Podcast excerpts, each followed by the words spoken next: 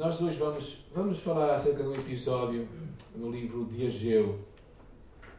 É uma das, eh, a Bíblia está cheia de história, a história do povo de Israel, mas também é uma história da nossa vida, é uma história tua e da minha vida. É, é um momento para que Deus possa falar connosco.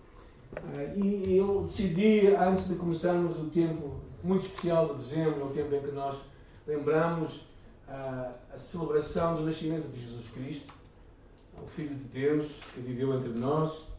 Antes de chegar este tempo, gostaria de, de terminar este mês de, de, de, novembro e iniciar dezembro com o lema do nosso ano, que foi Juntos Somos Mais Fortes.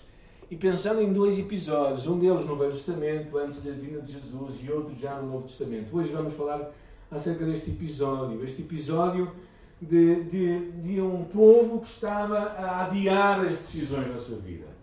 E há muita gente que tem esta, esta capacidade de procrastinar, que é deixar mais para a frente. Nós dizemos empurrar com a barriga. Não é?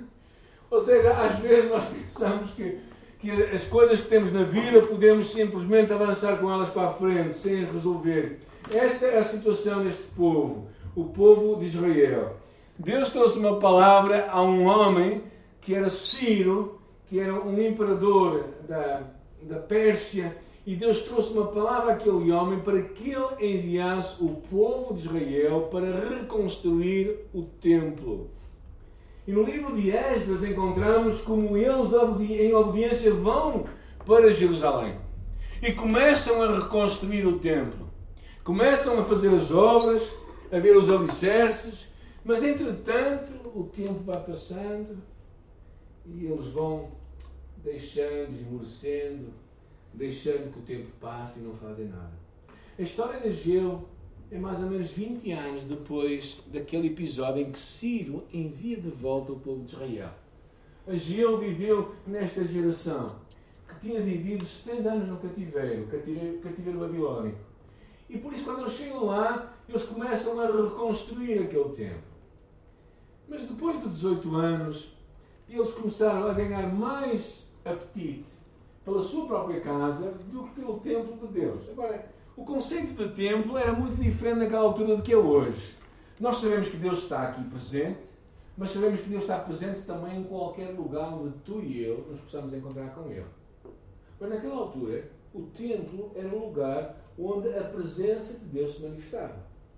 Então era importante para aqueles supostos seguidores de Deus que tivessem um lugar onde Deus se pudesse manifestar não era, era muito mais importante do que a nossa realidade aqui. Mas o que aconteceu é que eles começaram a, a deixar o tempo passar e a acostumar-se. Vamos ver um bocado a história deste povo. Não é? Era um profeta, um homem que veio com uma palavra de Deus para falar àquele povo. E eu sei que o que Deus falou àquele povo também é algo que Deus quer falar a todos nós nesta tarde. Eu espero que nós consigamos. Então, vamos, por isso, fechar os nossos olhos, pedir a, a direção de Deus para a nossa vida, que Ele possa falar ao nosso coração. Para orar também? Por favor. Senhor meu Deus e meu Pai, nós damos graças ao Senhor que tu dizes na tua palavra quando estiver dois ou três reunidos estão no nosso meio. Graças, Jesus. E é nessa fé que nós queremos que tu estás aqui, Senhor. Amém. Obrigado. Nós queremos louvar e bendizer a tua, a tua vontade nas nossas vidas. Obrigado, Senhor. Obrigado pela fé que já colocaste nos nossos corações, Pai. Graças, Senhor. Vem dar graça ao teu servo no ministrar da palavra, Senhor. Sejamos conduzidos pelo Espírito Santo. Amém. Que os nossos ouvidos estejam atentos à tua voz, Pai. Uhum. Muito obrigado, Senhor, por tudo o que tens feito. Por tudo o que vais fazer em nós e através de nós. Amém. Obrigado, Senhor. Em nome de Jesus, eu oro. Graças, graças. Amém. Se tiverem a Bíblia, procurem o profeta Ageu, está lá na Bíblia, é difícil de encontrar, mas comecem em Mateus e vão para trás, é mais fácil se calhar. Mas se tiverem o iPod, o iPad, o que tiverem à mão, abram e leiam comigo, também. Tá Ageu capítulo 1 conta um pouco a história deste episódio, não é? E, a, e a, a, a, primeira, o versículo que eu gostava de chamar a atenção é logo o versículo 2 que diz assim: Assim fala o Senhor dos Exércitos, dizendo: Este povo diz, não veio ainda o tempo, o tempo em que a casa de Deus deve ser edificada. Como eu falava, para eles terem uma igreja, vamos chamar assim, como nós a chamamos a casa de Deus, terem uma igreja era muito mais importante do que para nós. Porque era um lugar onde Deus se manifestava. E acontece que, que, que o povo, basicamente, estava a dar desculpas. Ele estava, basicamente, a dizer: não chegou ainda o tempo. E é interessante que o versículo 1 nos diz que a palavra do Senhor veio por meio do profeta Ageu, a Zorobabel, que era governador, a Josué, que era sumo sacerdote. Ou seja, Deus começou a falar aos líderes, que são, em primeira análise, aqueles que devem assumir responsabilidade. Eu acho que é um grande princípio muito importante, que, que na vida, como em tudo, os líderes, aqueles que são responsáveis, devem ser os primeiros a assumir responsabilidades. Não é? Uh, nós às vezes percebemos isso quando alguém é deposto do governo, não é? Ou tiram pessoas assim. Mas eu penso também que olhando para as nossas próprias famílias, nós precisamos de encontrar, perceber que Deus fala primeiro aos líderes. E se, e se tu por acaso és líder na tua casa, então tu tens responsabilidade em primeiro lugar e Deus está a falar contigo. Não podemos dar desculpas. O povo estava a dizer, não chegou ainda o tempo. Ou seja, o que nós percebemos é que a dificuldade em fazer o que sabiam ser a coisa certa não é, era neles próprios, não era nas circunstâncias, não era no tempo. Eles próprios não estavam predispostos para fazer o que Deus queria que eles fizessem. E, e vocês sabem que, ah, que nós arranjamos sempre desculpas quando encontramos sempre desculpas quando não queremos fazer algo que Deus fala connosco. Ainda não é o tempo.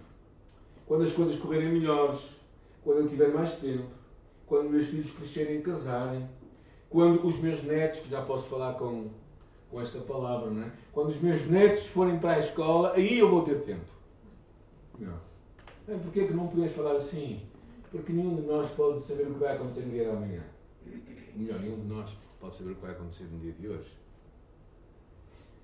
E, e por isso, as desculpas para nós adiarmos, para não fazermos o que Deus fala connosco, é, é um engano próprio. O tempo é uma dádiva de Deus. E nós sabemos isso. Se nós ficamos doentes, nós temos tempo. Se nós temos algo que nós gostamos, nós arranjamos tempo. Se algo apaixona o nosso coração, nós, nós criamos tempo. Porquê? Porque o tempo, verdadeiramente, é uma oportunidade que Deus nos dá. E como liderança neste ano, nós temos procurado ir de encontro a dificuldades, a problemas, a oportunidades para que juntos sejamos mais fortes, que é o lema do nosso ano. E ficamos muito contentes em ver o que Deus está a fazer através de pessoas que têm levantado e têm sonhado connosco e pensado que verdadeiramente é tempo para Deus fazer através de nós alguma coisa.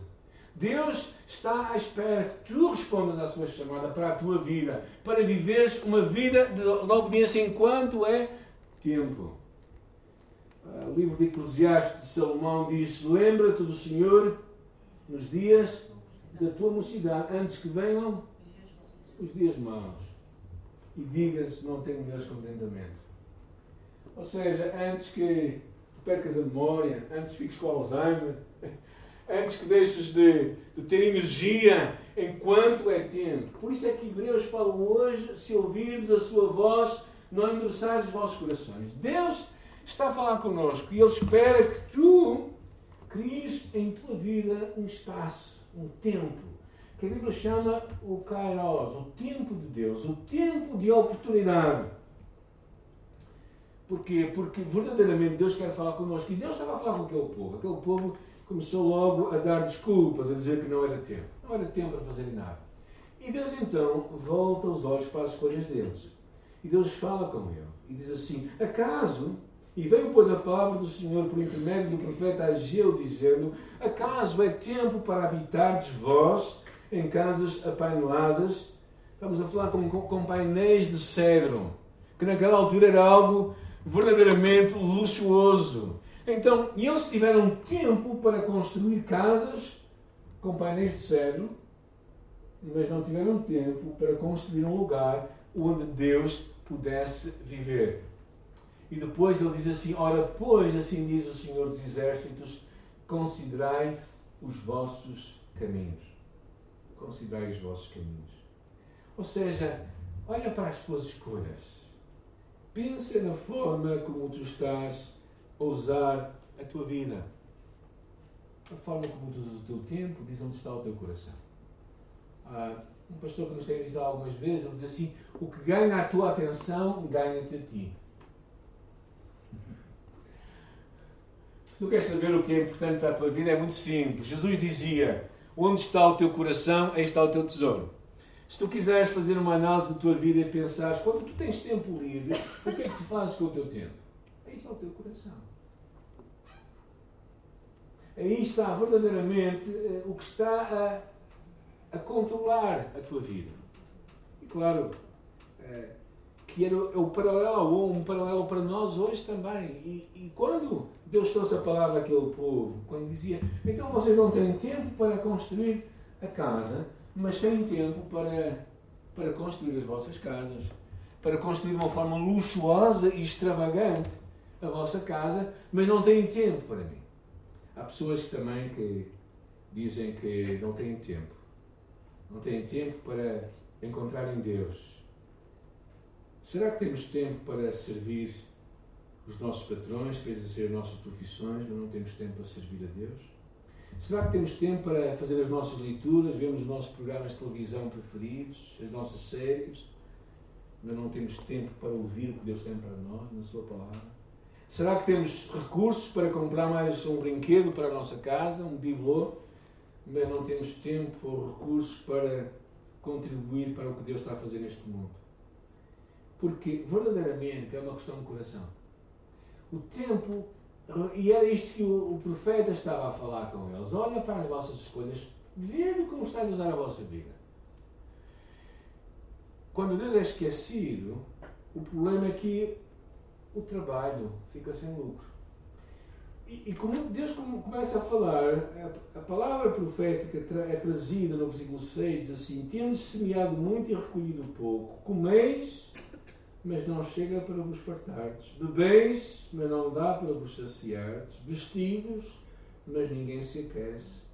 E o que recebe salário, recebe para pô-lo num saco furado. Ou seja, o que acontece verdadeiramente era que era a altura do povo considerar. Ele diz assim no versículo 7, é muito interessante, diz: Considerai o vosso passado. Precisavam de rever as suas prioridades e dar, criar espaço na sua vida para Deus. Porque eu digo-vos uma coisa: se Deus existe, e nós sabemos que Ele existe, então é bom que nós tenhamos espaço na nossa vida para Deus. Agora, se Deus não existe, então podemos viver a nossa vida descansadinhos, achamos nós. Mas se Deus existe, e eu acredito que ele existe. E há muitas, muitos sinais na história da sua existência, então é bom que nós criamos espaço em nossa vida. E é nisso que basicamente o profeta Ageu estava a falar ao povo de Deus, ao povo de Israel naquela altura. Então estava basicamente a chamar a viver um tempo de mudança e de obediência. E Deus afirma que se eles obedecessem, Deus se alegraria deles e derramaria as bênçãos que ele estava basicamente a reter. Deus convoca, eh, o profeta Ageu convoca o povo a mudar e a agir em obediência. Porquê? Porque Deus não é um Deus indiferente, desinteressado, insensível. Deus é um Deus que espera que um povo o ame. E Deus basicamente retém aqui o orvalho, diz aqui, mais à frente fala, aqui à frente ele diz assim: Esperaste muito e eis que veio a ser pouco, e esse pouco quando trouxeste para casa, e eu como um sopro o dissipei.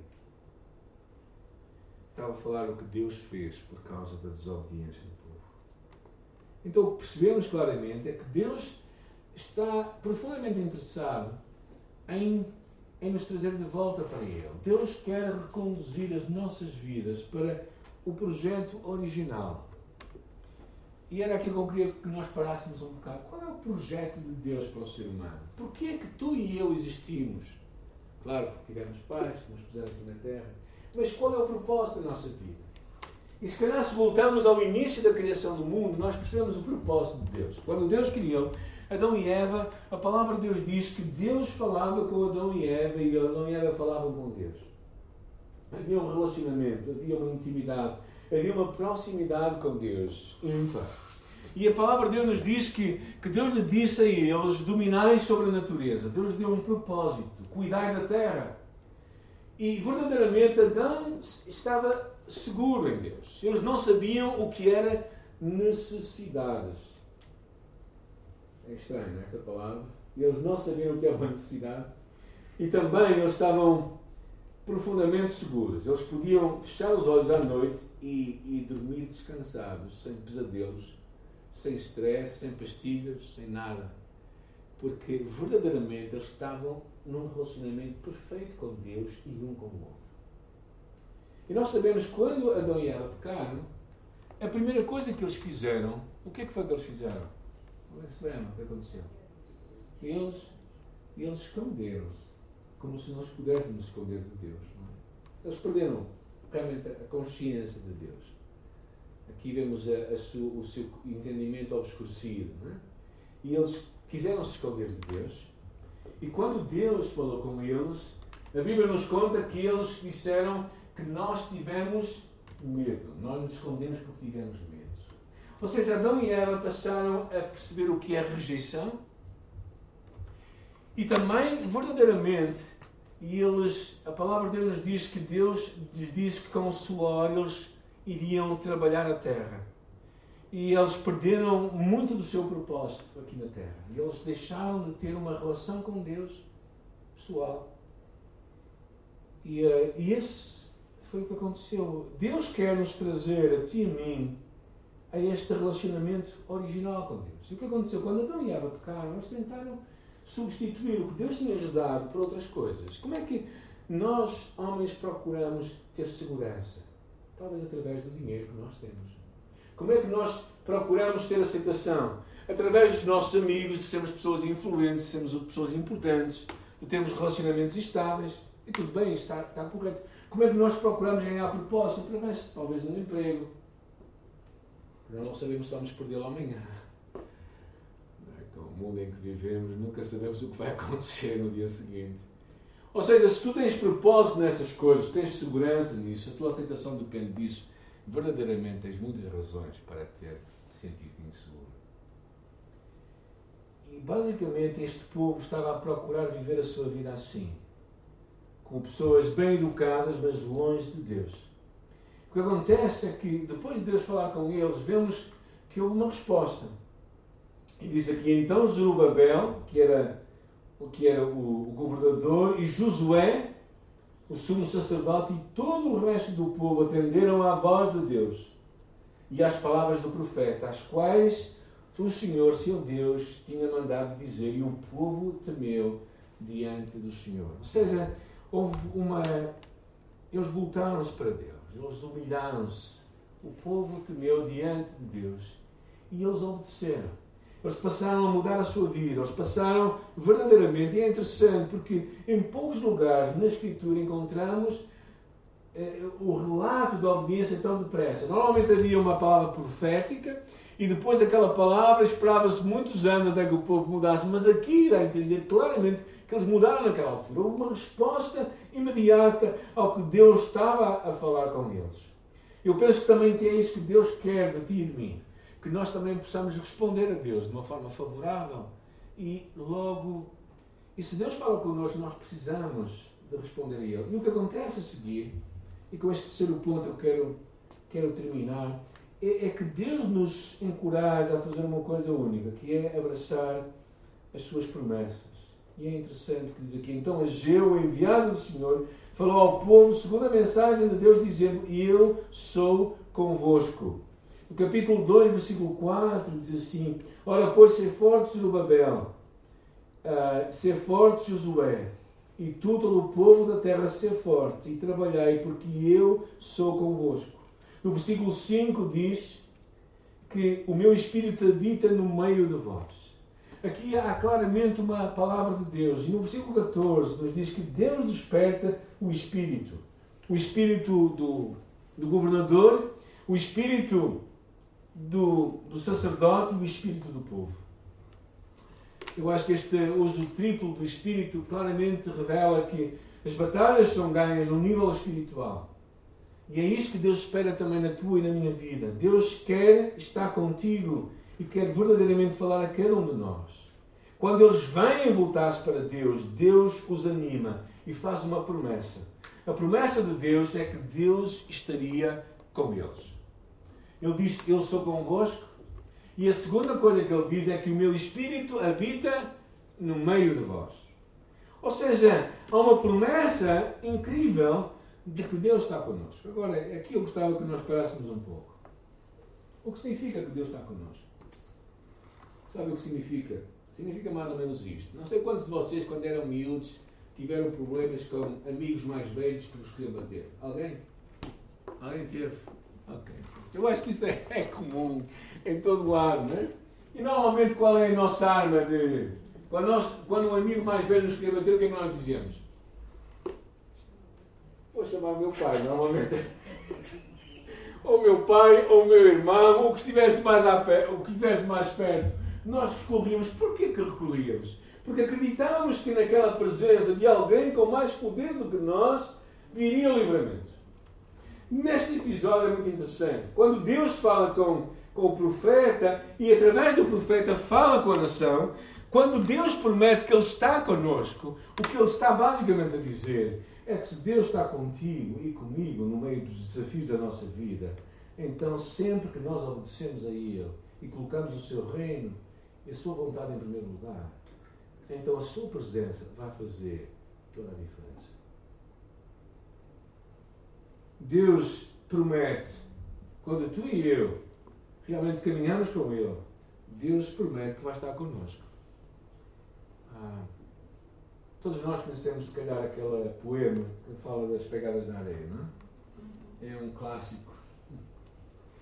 E o clássico da, daquele poema das pegadas na areia, não é? aquele episódio em que a pessoa olha para o chão e vê duas marcas, uma ao lado da outra, e de repente olha para o chão naquela visão que ele tem, naquele sonho, e percebe que só existe um, umas pegadas de uma só pessoa. E claro, ela se percebe que na história da sua vida, naqueles momentos mais difíceis, foi a altura em que ele estava sozinho.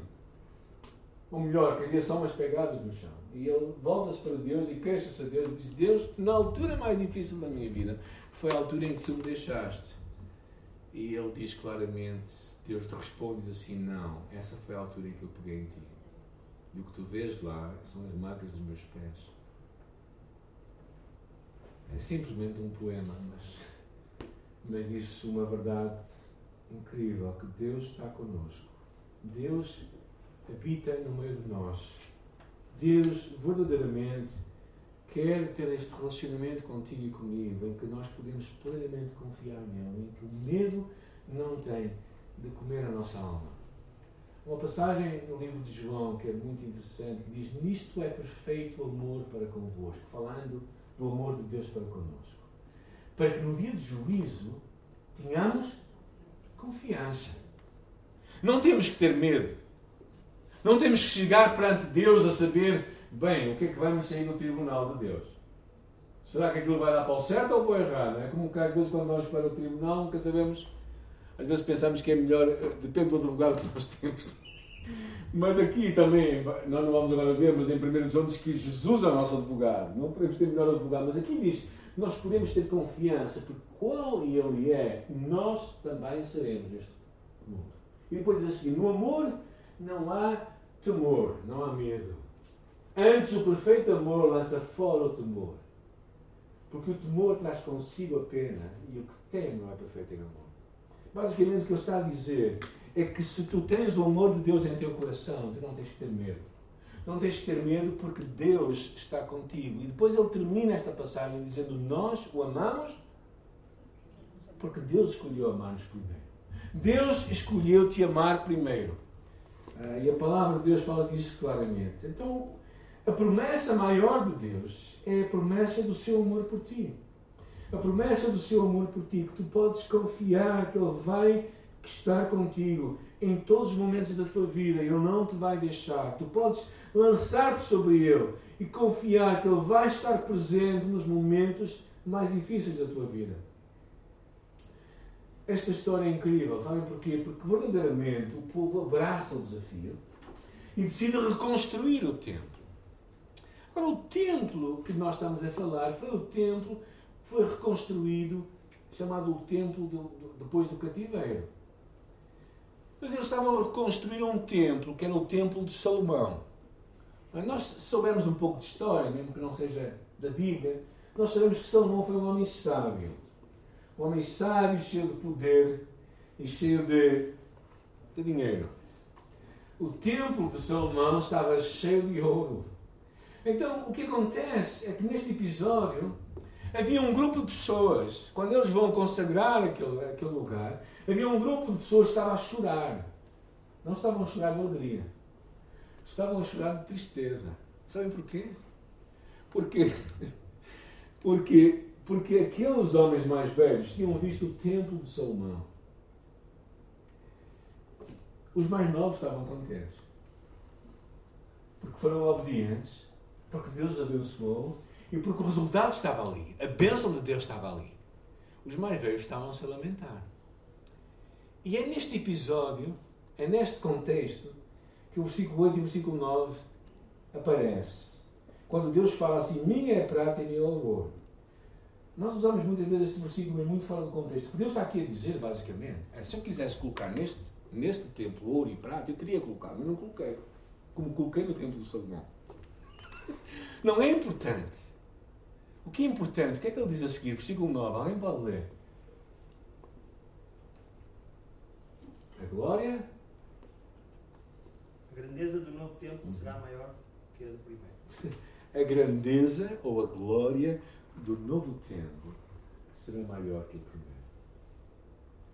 E isto era o que Deus estava a falar. Era que a glória de Deus não tem a ver com espaços físicos. A glória de Deus tem a ver com, com a manifestação de Deus. Naquele lugar o Filho de Deus, Jesus Cristo, haveria de vir.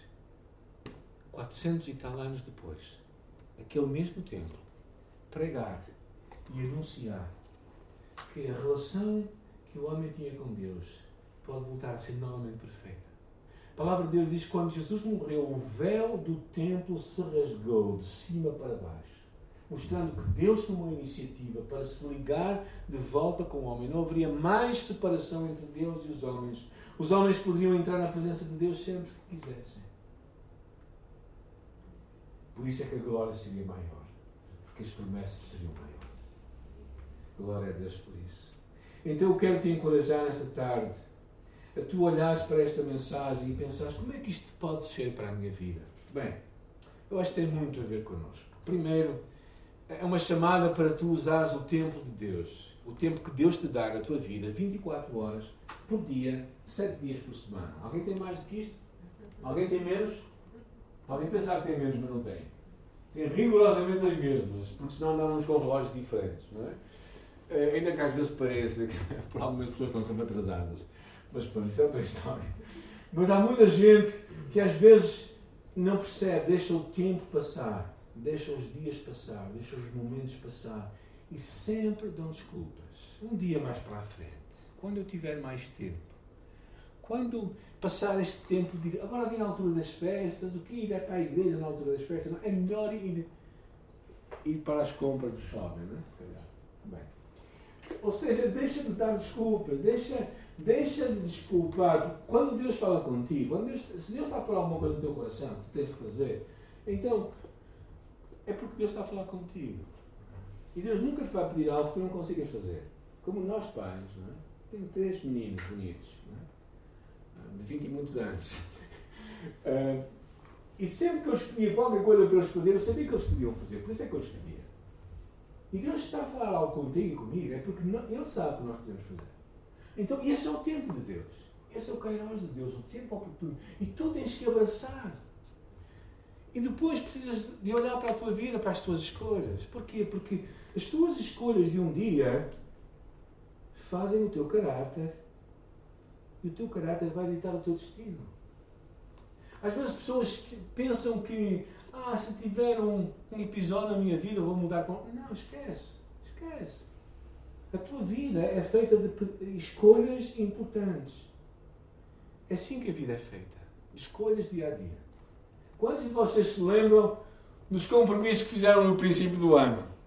Mano, onde é que me mandar? Eu lembro do meu. Eu escrevo aqui no papel para não me esquecer. Passou um ano, gente. Certo? Passou um ano. E como é que está isso? Como é que está esse compromisso? Como é que está? Se calhar nós pensamos assim, bem, não consegui, porquê? Possivelmente porque escolhemos mal. Sabem, é uma das minhas. Um dos meus desafios todos os dias é, é ter o meu tempo a sós com Deus. Alguns pensam que o pastor da igreja, de certeza que não tem problemas espirituais, acorda bem disposto todas as manhãs, sempre a louvar a Deus e tal, e vai logo ler a Bíblia e orar, todo feliz. Esqueçam, não é assim, gente. Não é.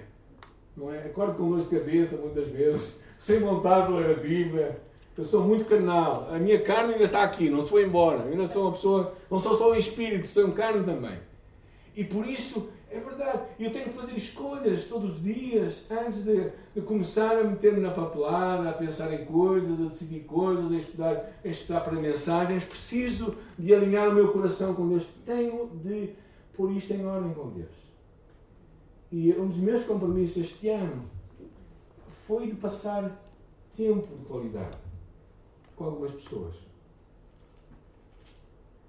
E sabem, ao ver o tempo o ano passar, não consegui 100%, não senti. Uh, foi talvez, talvez a meio. Olha para as tuas escolhas. E, uh, e age em obediência ao que Deus pede para ti. Então um passo de fé e diz, Deus, com a tua graça, com a tua ajuda, com o teu poder, eu vou mudar a minha vida. Eu vou, eu vou fazer novas escolhas na minha vida. Eu vou, vou alinhar-me. E finalmente abraça as promessas de Deus. Tu não tens que fazer isto sozinho. É? é? Porque tu sabes, se tu acreditas, se tu olhas para ti e dizes assim, se eu fores fazer sozinho eu não vou conseguir. Se tu conheceres suficientemente a ti, não é? Agora, se tu sabes que Deus está contigo, se Ele é contigo, se o Espírito de Deus habita em ti, então o poder que está em ti é muito maior. E é por causa disso que eu acredito que, que o que acontece no final desta história mesmo que o lugar fosse um lugar muito humilde comparado com o templo de Salomão, a glória de Deus seria maior ali. E sabes o que é que eu te digo? É que também a nossa vida vai passar. Certo? Não. Eu costumo dizer que quem tem mais de 30 anos sabe o que é que eu estou a falar. Os outros não sabem ainda, ainda não descobriram. A nossa vida vai passando. Nós vamos. Quem se lembra do da viragem do milénio. Foi ontem, não é?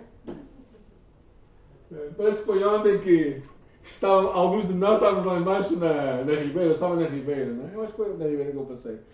Na Ribeira a, a ver a viragem do milénio. Foi ontem, gente. Já foi 18 anos atrás. Sabes o que significa? Que daqui a 18 anos nós vamos pensar a mesma coisa do dia de hoje. E por isso é que é importante nós fazermos escolhas uma após outra, fazemos escolhas e sabemos que Deus vai estar connosco. Por isso, o meu convite para ti hoje é que abraçes o que Deus tem para ti. Não, não protelas, não procrastines, não deixes mais para a frente, não atires com a barriga para a frente uma decisão que tem que ser feita hoje. Mas toma a decisão que Deus te chama a tomar hoje. E sabe que Deus vai estar contigo e esta é a maior certeza. Eu quero orar agora, vamos fechar os nossos olhos, vamos falar com Deus. Senhor, nesta noite, nesta tarde deste dia, Senhor, nós te damos graças porque tu nos amas.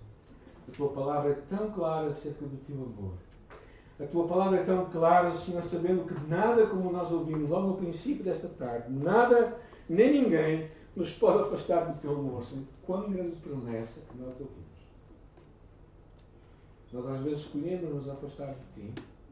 Nós às vezes escolhemos em liberdade, afastamos do teu projeto para nós. E tu nos dás liberdade para isso.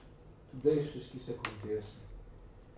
Mas o teu amor vai atrás de nós, Senhor, como tu foste atrás daquele povo e mandaste a Gil para dizer que era tempo.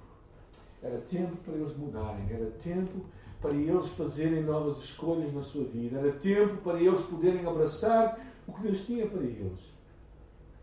Senhor, eu te louvo por este exemplo de obediência, Pai, que nesta tarde cada um de nós que está aqui também possa ouvir a tua voz, possa obedecer, possa abraçar o que Deus tem para ele e possa dizer: Hoje é o tempo, o tempo em que eu tomo uma decisão para, para seguir Jesus, para torná-lo verdadeiramente o Senhor da minha vida.